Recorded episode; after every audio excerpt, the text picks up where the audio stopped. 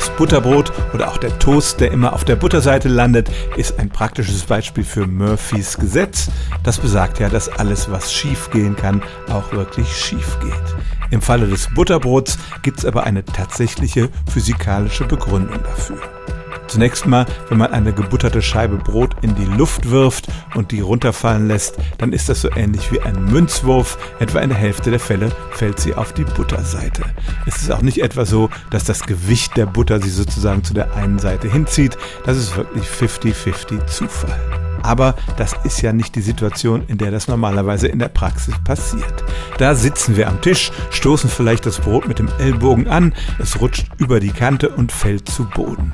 Und für diesen Fall hat ein Physiker 1995 tatsächlich ausgerechnet, dass die Drehbewegung, die das Brot dabei macht, gerade ausreicht, um es um 180 Grad zu drehen. Die Butter, die vorher oben war, landet unten. Eine volle Drehung kann das Brot erst machen, wenn der Tisch mindestens drei Meter hoch ist. Und das ist ja eigentlich bei den wenigsten von uns der Fall. Also im Falle des Brotes, das uns vom Tisch rutscht und auf den Boden fällt, stimmt Murphys Law tatsächlich. In den weitaus meisten Fällen wird dieses Brot auf der Butterseite landen. Stellen auch Sie Ihre alltäglichste Frage unter stimmt's at radio1.de.